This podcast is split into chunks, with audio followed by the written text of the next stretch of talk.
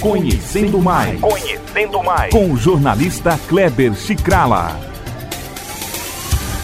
E hoje estamos falando sobre a pilha.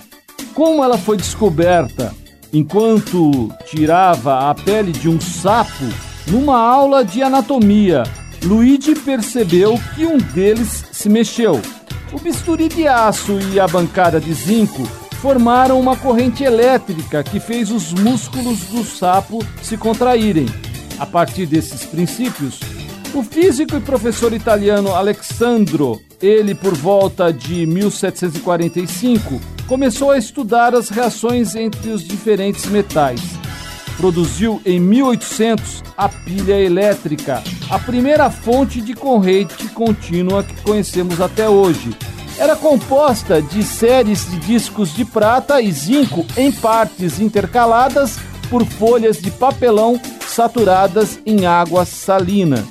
A corrente era produzida quando o disco de prata do topo se conectava com um arame ao disco de zinco que ficava logo abaixo, e assim era descoberta a pilha.